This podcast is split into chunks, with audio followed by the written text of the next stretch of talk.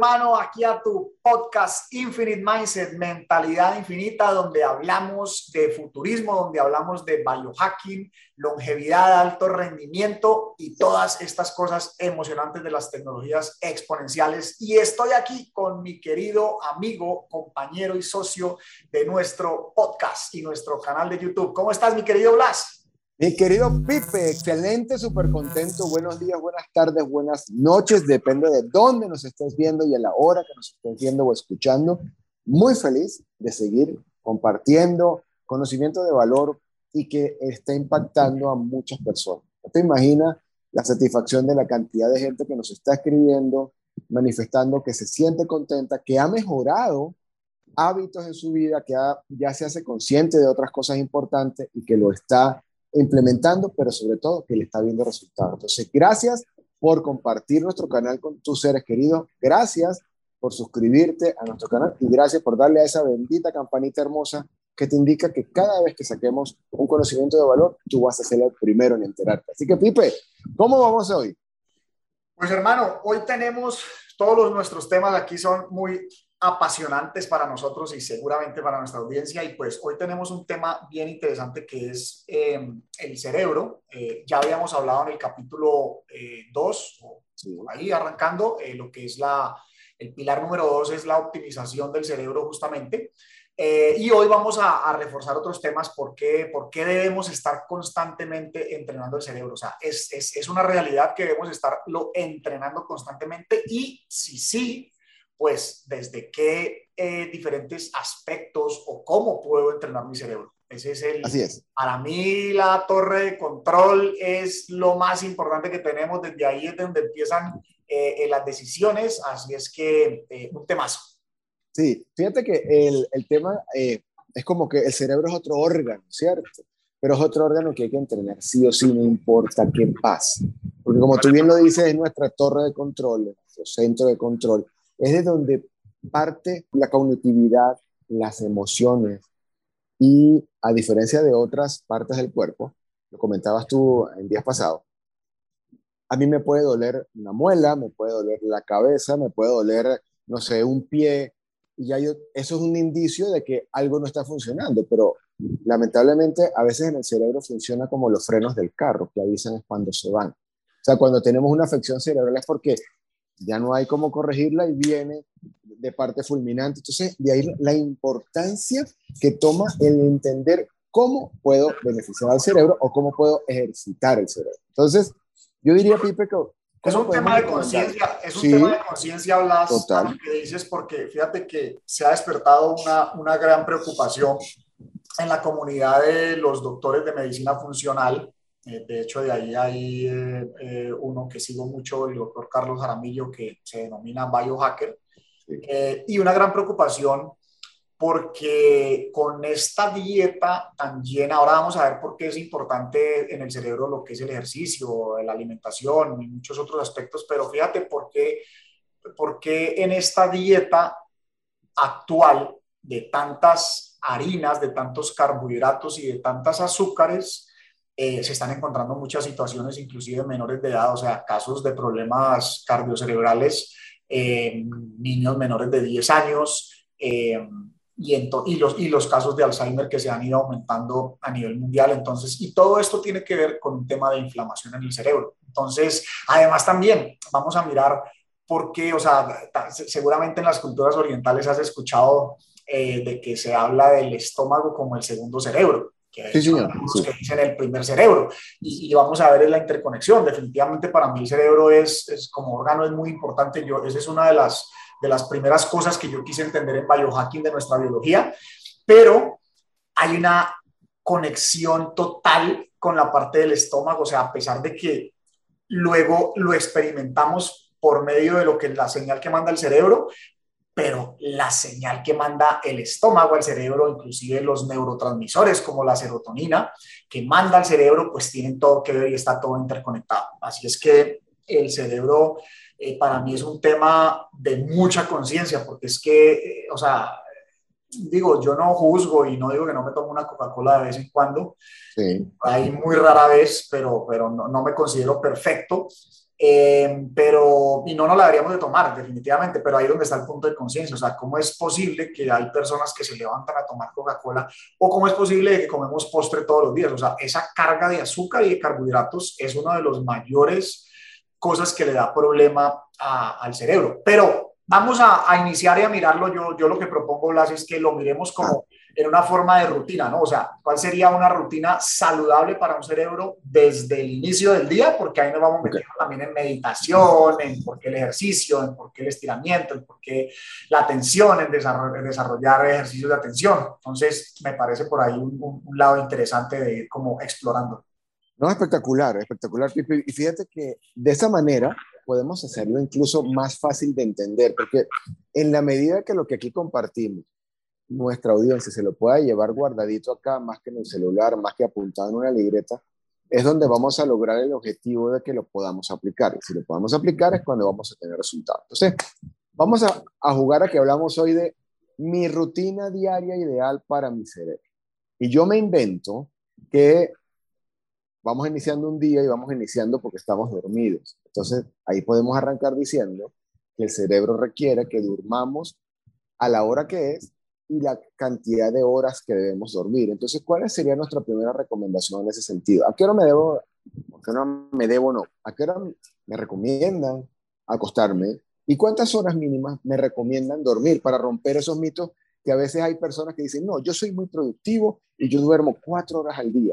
ok, perfecto. ¿Cómo sería esa parte, Pipe? Empezando el día durmiendo para nuestro cerebro. Interesante. Y ahí hay un pilar más que tenemos que tener muy presente, que es el pilar del tercer pilar, que es la optimización del sueño. También ahí te damos los datos para que lo mires, porque sí, definitivamente un cerebro eh, eh, debe de tener el descanso adecuado, o sea, de 7 a 8 horas de sueño.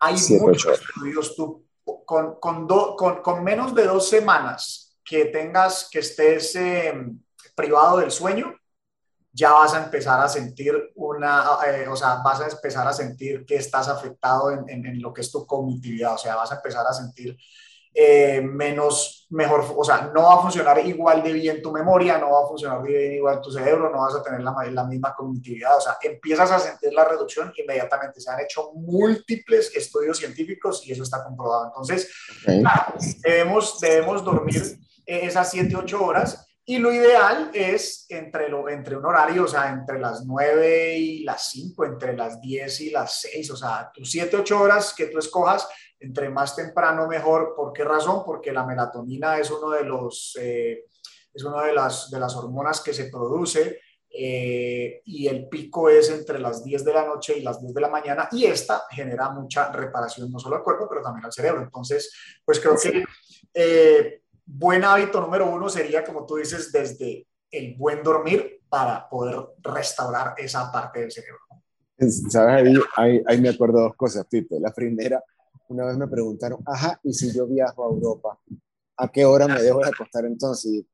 Ahí tengo entendido que el cerebro, el cuerpo se va adaptando, o sea, por, lo, por sus ciclos, al, pues obviamente al horario donde estés y por eso viene el jet lag. Y, pero te estabiliza y obviamente te tienes que regir por la hora donde estás en el momento, ¿cierto? Ese es uno de los descuadres que sufre el cuerpo eh, cuando hay esos viajes. Eh, de hecho, el ritmo circadiano, que es justamente eso de la luz del día a la luz de la noche, eh, se ha venido a estudiar en profundidad de lo que tiene relación con el hombre hace relativamente poco, los últimos, los últimos par de años. Y definitivamente nosotros tenemos ese reloj biológico. Entonces, claro, para el cuerpo hay un shock porque se descuadra, porque los, los tiempos también, digamos que hay un cálculo, o sea, unas mediciones, esas, esas horas que están de día, esas horas que están de noche, pero entonces llega y de una vez hay un cambio, entonces pues sí sufre, por eso es que hay esos trastornos, pero él luego vuelve y se adecua, o sea, pasas ya el segundo, el tercer día en otro horario totalmente diferente y pues ya con la luz del sol, con la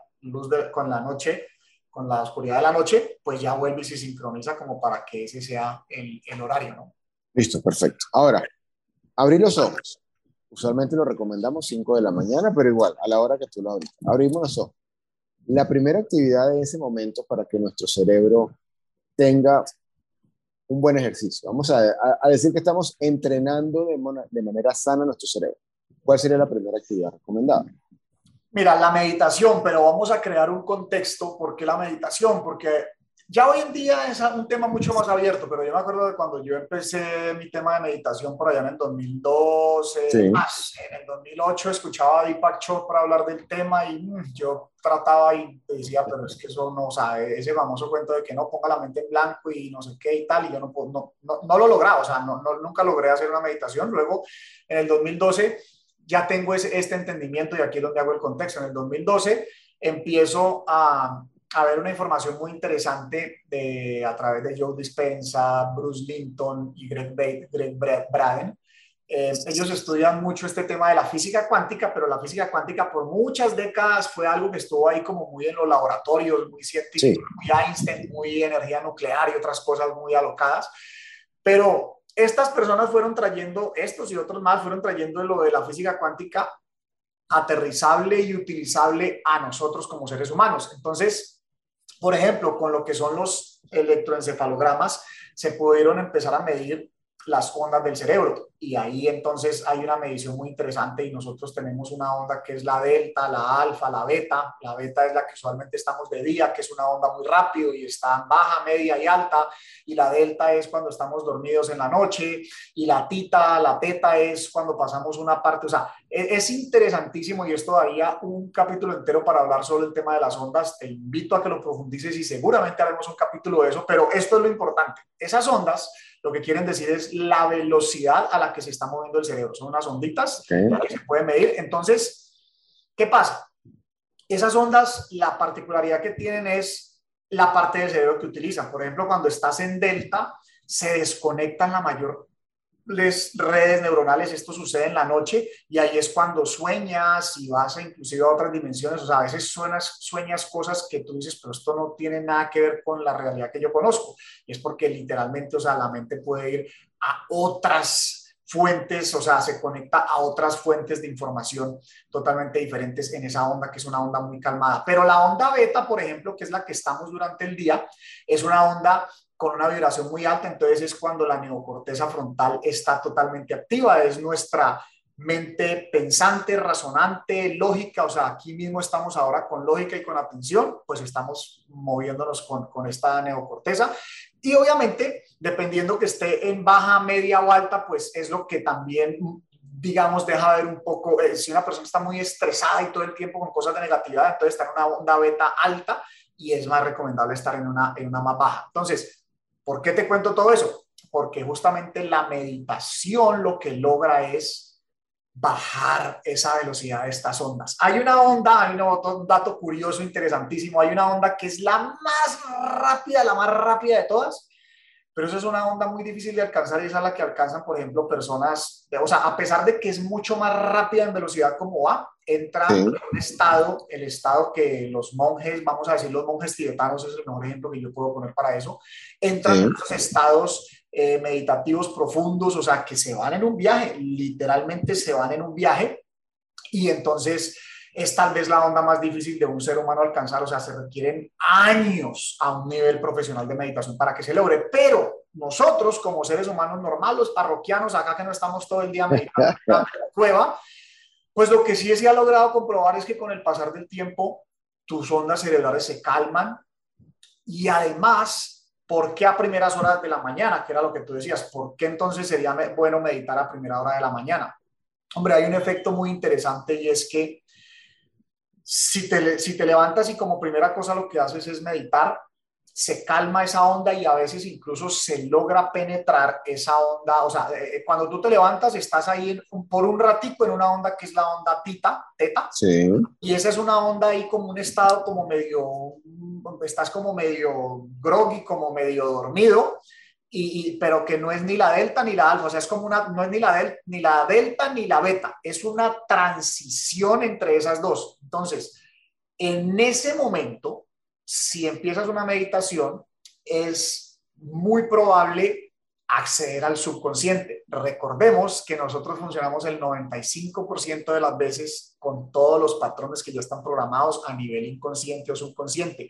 Y solamente... El piloto automático que llaman. El piloto automático que llaman. Entonces, cuando tú haces una medición con una muy buena intención, con lo que estás buscando proyectar de lo que quieres ser, crear o ser, entonces sencillamente esa imagen o esas sensaciones y ahí la importancia de meditar, que estés sintiendo lo que ya sucedió, empiezan a entrar en esta onda, empiezan a entrar en, el subconsciente y por eso es que se dice es la mejor forma de penetrar el subconsciente o el inconsciente de manera consciente para propósitos de creación o, de sanación o de lo que tú quieras para ti. Entonces, ahí por eso es que, ¿por qué se vuelve una forma de entrenar el cerebro? Porque ya hay los estudios suficientes de que tú con meditación puedes lograr. Para el inconsciente no hay una línea de tiempo, para el inconsciente es presente todo el tiempo. Entonces, entre más carga emocional le coloques a esa meditación, como que ya sucedió eso que estás pensando, o sea, como que ya te lo visualizas, ya te lo sientes en ese momento futuro,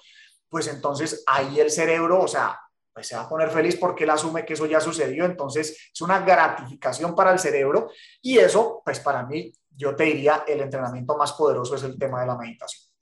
Ahora fíjate una cosa, hasta este punto, a ver, científicamente hablando, nosotros tenemos un cerebro que funciona a diferentes ondas, ¿sí?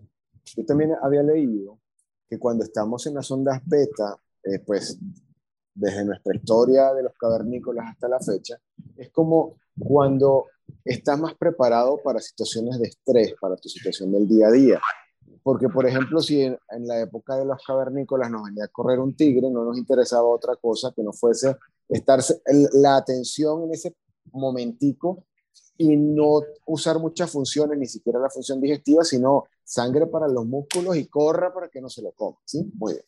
Ahora, cuando estamos nosotros conscientes, estamos en esa onda beta y te entiendo que en ese pasar de ondas de la alfa a la delta, a la z, a la tita o teta, como le dices, es donde nuestro cerebro está más en sincronía, ¿sí? Del funcionar mejor. Es como cuando estamos en la computadora que está en el momento para programar, ¿sí? Entonces, yo puedo ahí lograr eh, visualizaciones, pero si la visualización la hago en esa onda, voy a tener mejor resultado. Hasta ahí vamos bien. Sí, sí ahí es como si estuvieras buscando ingresar nuevos software a una al cerebro. exactamente, nuevos patrones para cambiar esos viejos patrones. Y esos nuevos patrones van a entrar si estoy en esas ondas alfa o en esas ondas que voy a conseguir con la meditación. Más probabilidad en esa, porque no te voy a decir que una meditación a cualquier hora es buena, o un ejercicio de concentración, pero en esas horas se vuelve, digamos, más eficiente. O sea, es un hack, si lo queremos ver así. Perfecto. Entonces yo creo que ese dato es importante por lo siguiente. Los invito a ver, a conocer de Joe Dispensa o de todas estas personas que han logrado recuperaciones milagrosas simplemente teniendo una disciplina de meditación. Y Blas, ¿qué es una disciplina? Es hacerlo regularmente para que ese efecto paso a paso logre unos, unas consecuencias poderosas en el campo del conocimiento, en el campo de cambios de salud, en, en muchos campos que profundizaremos más adelante. Entonces, Pipe, ya dormimos nuestras horas. Lo primero que hicimos en el día es nuestra meditación con los efectos que acabamos de decir. ¿Qué sigue entonces? Sería el ejercicio, sería porque tengo entendido que actividad, el cerebro está hecho para moverse, ¿sí? El cerebro está hecho para movimiento. ¿Cuál sería el paso que sigue a la meditación? Mira, aquí eh, yo paso a hacer unos ejercicios de estiramiento, eh, ejercicios de yoga. Em, antes del ejercicio, te cuento por qué. Y hay personas, por ejemplo, hay gente que le gusta el baile. No digo que tenga que ser a esa hora, lo que quiero decir es, estamos hablando de ejercicios en orden de mi día, pero, pero vamos a decir que puedo catalogar también el baile o lo que es estiramiento o pilates o yoga dentro de todo un mismo ciclo. Y lo que sucede es que cuando son estos ejercicios que el cuerpo se estira, que el cuerpo siente a través de la música, que el cuerpo está, o sea, que el sentido de, de nuestra piel, pues que es el sentido más grande que tenemos, está en funcionamiento, esto también es un ejercicio bien importante para el cerebro porque ahí sucede un tema de movimientos de energía y como son ejercicios de sincronización, sea baile, sea yoga, sea pilates, estás, estás tensionando, estás moviendo energía y estás, y estás dándole, o sea, eh, eh, eh, con esos movimientos estás, estás poniendo también a prueba el cerebro, entonces también se vuelve una forma de entrenamiento eh, muy interesante para el cerebro. Listo, entonces fíjate qué interesante, ya también había leído algo de las neurotrofinas, que el movimiento y el ejercicio te, te ayuda a mayor generación de, de neurotrofinas, ya no vas, no, no vas a explicar a qué se, ¿Qué se refiere con neurotrofina y cuál es el efecto? Pues, seguido de eso, bueno, ese cae dentro de lo que es ejercicio. Ah, pero entonces vamos, a, poner uno antes, ya sé. Ajá. para, para, ir llevando el orden de la ruta y no se nos vaya ninguna de todas las cosas. Yo digo que tienes que hacer la rutina que yo hago, pero, pero, pero pues puedes escoger cosas de las combinar. o combinar, exacto, para que además sepamos qué son tantas las cosas que de verdad pueden apoyar mucho el cerebro. Entonces, por ejemplo, yo luego lo que paso de hacer el yoga es lectura. Entonces me, me, me leo mi, el libro que me esté leyendo. ¿Cuánto tiempo? Yo lo hago un mínimo media hora, a veces me engomo y me quedo una hora. Yo soy súper aficionado de, de, la nueva información, porque ahí, ahí, lo que sucede eh, son dos cosas. Pues una, eh, nueva información, o sea, todo lo que sea nueva información, pues también estás entrenando a tu cerebro. O sea, nada que le guste más al cerebro que entrenarse con nueva información. O sea, el cerebro realmente él se motiva a crear nuevas neuronas y a buscar las hormonas que necesita para crearlas si tú le traes nueva información. Por eso es que una persona que se vuelve muy rutinaria, o sea, se va volviendo de verdad, o sea, entrando como en ciclos hasta depresivos, porque se vuelve muy rutinario, o sea, nunca, nunca hay un cambio, nunca hay algo nuevo, entonces no hay una motivación. Entonces, la nueva información, vital. Y si a eso inclusive le combinas, yo después de leer, por ejemplo, lo que hago es que escribo, entonces también se vuelve otro ejercicio de entrenamiento eh, para el cerebro. Ya ahí sí, seguido de eso, el que tú decías, eh, lo de las neurotrofinas. ¿Qué son las famosas neurotrofinas? Son unas hormonas que se producen cuando hacemos ejercicio. Para mí, obviamente, el ejercicio también es clave, como hablábamos en el capítulo anterior, no solo es un tema de salud de todo el cuerpo, pero para salud del cerebro, pues definitivamente el ejercicio em, de una vez pone activo el cerebro, de una vez empieza a crear la, la, mejor forma de crear nuevas neurotrofinas, que es una hormona que da paso a crear nuevas neuronas, pues es el ejercicio y entre más de alta intensidad, mejor. Perfecto. Que, que va en línea con lo que habíamos hablado en el capítulo anterior, de media hora al día, para, pero hacerlo periódico, de, de forma de que no sea como como hay una expresión por ahí que dicen un ciclista de domingo, que en mi domingo hago 10 kilómetros y después entre semana no hago nada, ¿no? O sea, de hacer ejercicios periódicos de manera de que esa generación de neurotrofina sea constante y los efectos se puedan ver en el organismo, ¿sí? De hecho, si no te viste el capítulo que mencionaba Blas, mírate ese capítulo, el capítulo anterior, ahí te dejamos en la, en la, en la esquinita cómo, cómo dar eh, clic eh, porque es un capítulo muy interesante donde miramos el mito de si eh, verdaderamente es importante el ejercicio o la alimentación lo es todo. Y hablamos incluso si el ejercicio es para bajar de peso o realmente es un tema de salud. O sea, mírate lo que está bien interesante, pero tiene todo eso que ver aquí como Nicolás. Claro que sí. Entonces, a ver, hasta este punto vamos súper interesante por, por, el, por el tema de cuáles serían eh, las actividades que tengo que hacer para que mi cerebro se mantenga sano. Justamente, si soy una persona que quiere mantener un buen humor, si soy una persona que quiere mantener concentración, si soy una persona que quiere prevenir el Alzheimer, incluso la demencia. Porque cuando no atendemos nuestro cerebro de la manera adecuada, lamentablemente, esas son como las consecuencias de. Entonces, estábamos hablando de que las neuronas necesitan movimiento porque las neuronas justamente son, pues, es como en un ambiente que estamos vivos. Hablamos de pararnos temprano, eh, perdón, hablamos de dormir lo suficiente, de meditar cuando nos levantamos, tú nos comentabas que leíamos, y si incorporar conocimientos nuevos al cerebro nos da esa sensación de, de descubrimiento y eso ayuda a la longevidad. De hecho, en el libro, que se los recomiendo, lo estoy terminando de leer, de Deepak Chopra, que habla de mentes sin edad, tiene, eh, cuerpo sin, sin, tiempo, creo que ese es el título. Eh, ahí te habla de que mientras mayores actividades nuevas hagas, tu deseo de descubrimiento te va a mantener un cerebro más activo y va a ayudar con la longevidad. Luego del ejercicio, tipo, vamos en nuestra rutina de la mañana. Luego del ejercicio, ¿qué es lo, qué es lo que nos recomienda? Luego del ejercicio, bueno, yo empiezo mi día normal, citas, eh, lo que vaya a ser, contenido, etcétera. O sea, cualquier cosa que yo vaya a hacer, entonces ahí, ¿cómo puedes apoyar el cerebro? Al cerebro, yo trato de tener mi día muy organizado por bloques. Yo, por ejemplo, sé que ese primer bloque de la mañana es para eso, entonces yo usualmente por eso arranco mis citas después de las 11 de la mañana. Entonces, son como bloques de tiempo. Entonces, yo sé que mis citas, sea para grabar un podcast, sea para hablar con alguien de bienes raíces, sea para hacer una mentoría a alguien, sea para ir a ver un proyecto, lo que sea, lo hago usualmente entre las 11 y las 3 de la tarde. Ese es como mi bloque de exposición al público. Entonces, ¿por qué eso es importante? O sea, tener bloques de tiempos, porque el cerebro ya está programado. O sea, el cerebro, hay algo, al cerebro cuando lo tomas por sorpresa, entonces, si eres una persona que vive de, te llaman acá y corres para allá y te llega un mensaje acá y corres a responder allá, el cerebro se desordena y hay un momento que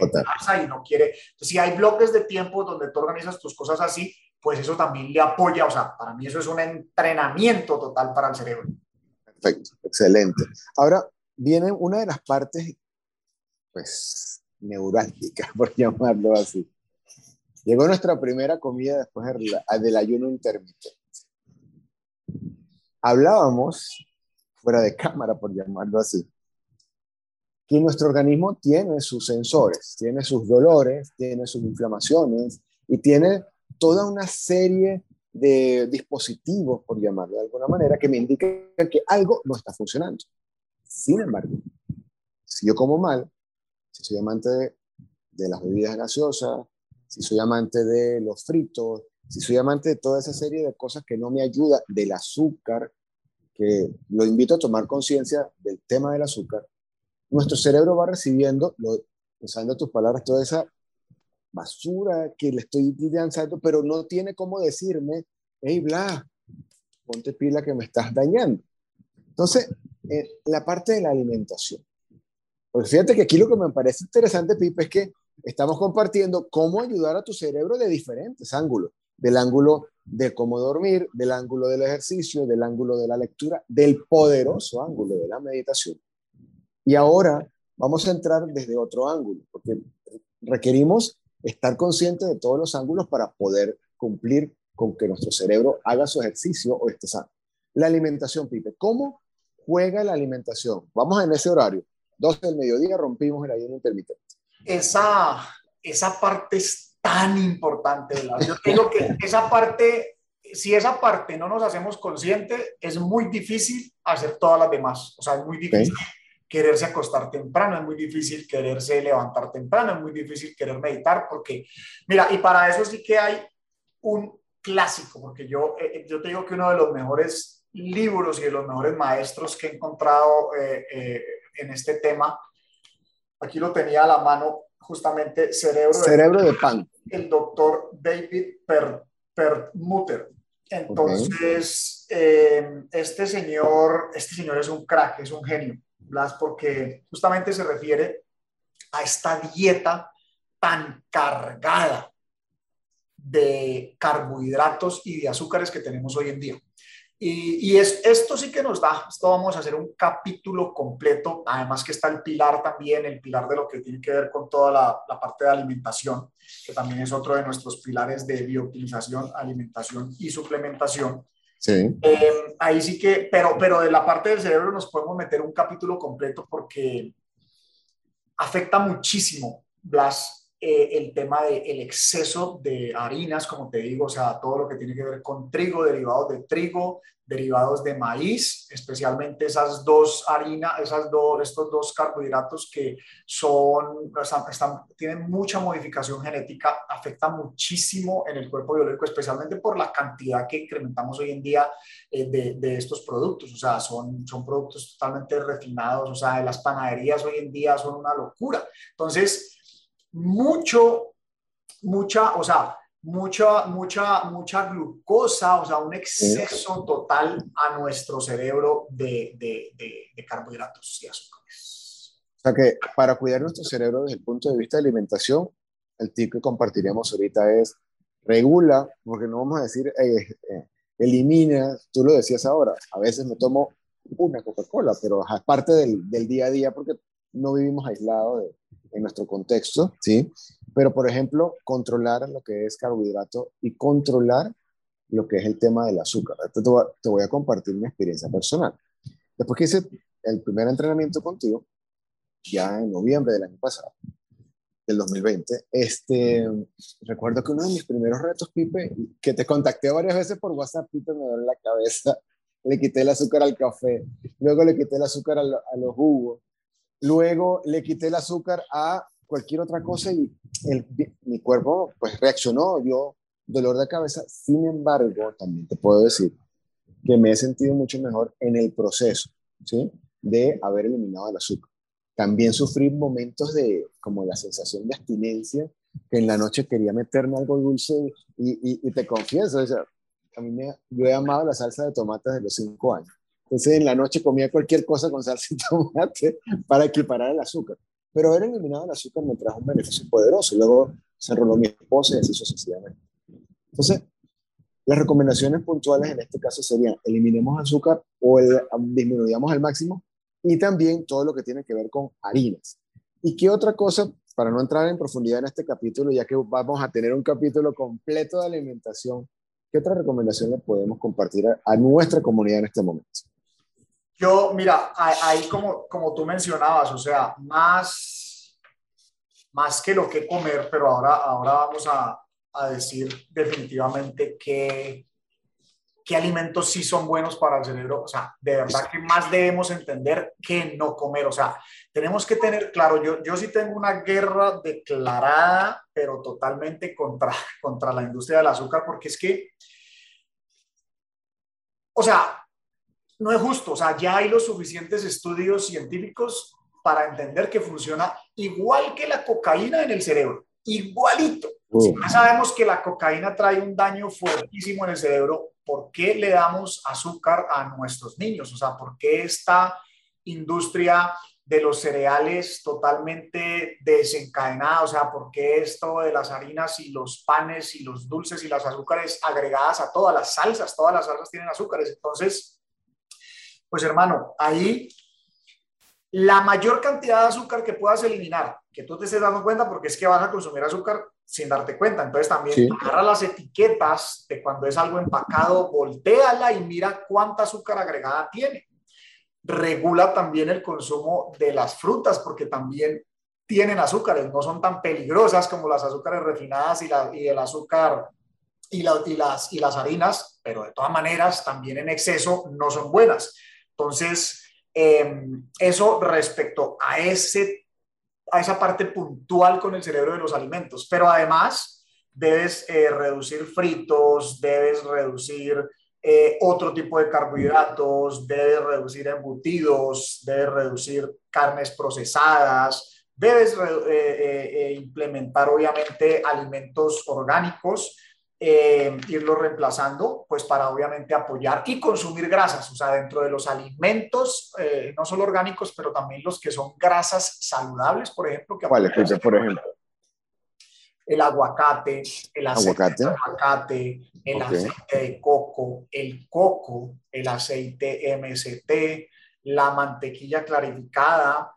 De hecho, por ejemplo, la mantequilla si vas a consumir mantequilla que sea de vaca, ojalá que sea la clarificada, pero si no, es preferible que sea de vaca que estas eh, mantequillas vegetales, que, porque entonces dicen que es vegetal, es malísima.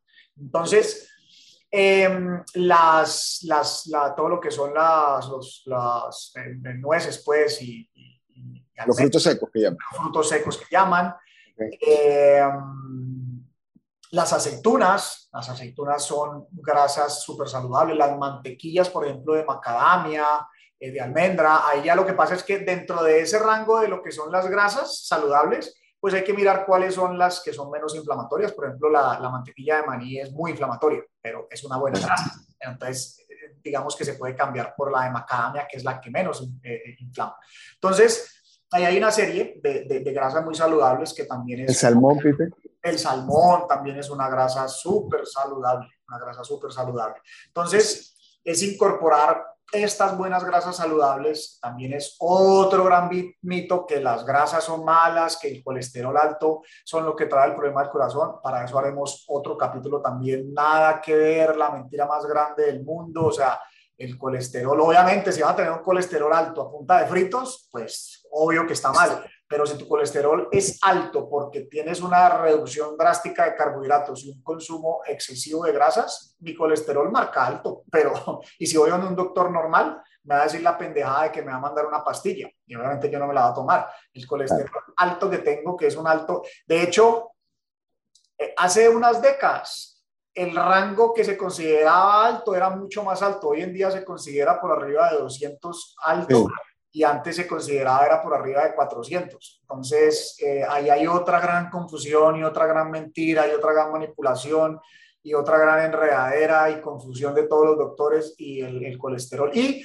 y, para completar, cuando le ponen a una persona pasta de, de, de colesterol, Luego es imposible que, o sea, le, que, le cuesta muchísimo bajar los niveles de azúcar en sangre, entonces empieza a crear resistencia a la insulina y bueno, eso es otro capítulo, pero lo que te quiero decir es los alimentos y siempre creo que llegaremos al, a la conclusión de que los alimentos son claves.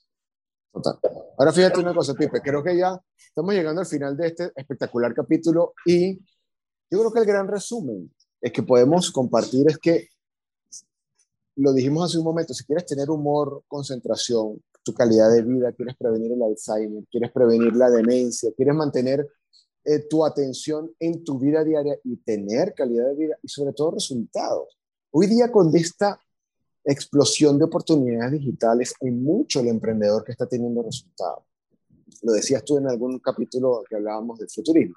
Entonces, ¿qué mejor manera de tener mayor longevidad y con calidad de vida que cuidando nuestro cerebro, que ha sido el tema de hoy.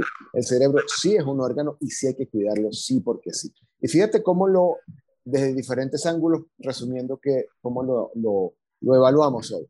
Desde el dormir, ¿verdad? Donde desde el dormir pudimos apoyar a que la persona supiese cuántas horas, ¿sí? Y a qué hora acostarse y a qué hora levantarse, recomendaciones, por supuesto. Luego, la meditación y el porqué científico del beneficio de la meditación, que es poderosísimo. Ya han habido cambios impresionantes simplemente con una buena rutina de meditación. Adicionalmente, luego vimos que podemos leer y incorporar conocimiento nuevo a nuestro cerebro y se lo va a mantener longevo y activo. Y luego viene la parte del ejercicio físico, donde hablamos de los beneficios, tanto de todas las enzimas que se producen durante el, el, el ejercicio y pasamos también a que trabajar por bloques de tiempo nos puede ayudar a mantenernos concentrados y nada más y nada menos que el impacto y lo positivo que es mantener una buena alimentación sin azúcar o disminuyéndolas al máximo, sin em, frituras, sin fritos, como dice Pipe, y eliminando o bajando los carbohidratos. Entonces yo creo, Pipe, que con estas recomendaciones de hoy estamos llegando al final de este capítulo. De verdad que si quieres hacerle un acto de bondad a alguien que tú ames, compártelo. Comparte por tus redes sociales, compártelo por, en tu entorno. Que te puedo asegurar que a alguien, una de las cosas que tratamos acá le va a cambiar la vida. Le va a ayudar a tener mejor calidad y lo vas a poder disfrutar más tiempo. Y el protocolo de YouTube que me parece tan interesante es suscríbete, suscríbete a nuestro canal si no lo estás. Por favor, dale a la campanita para que cada vez que saquemos información de alto valor, tú seas el primero en conocerlo, todo lo que estamos compartiendo con todo el corazón contigo. Así que mi querido Pipe. Mi querido Blas, un placer, muchas gracias. Gracias a todos por acompañarnos, por escucharnos, por vernos desde la plataforma que estés conectado. Te mandamos un, un, fuerte abrazo y recuerda que en este canal vamos de extraordinarios a superhumanos.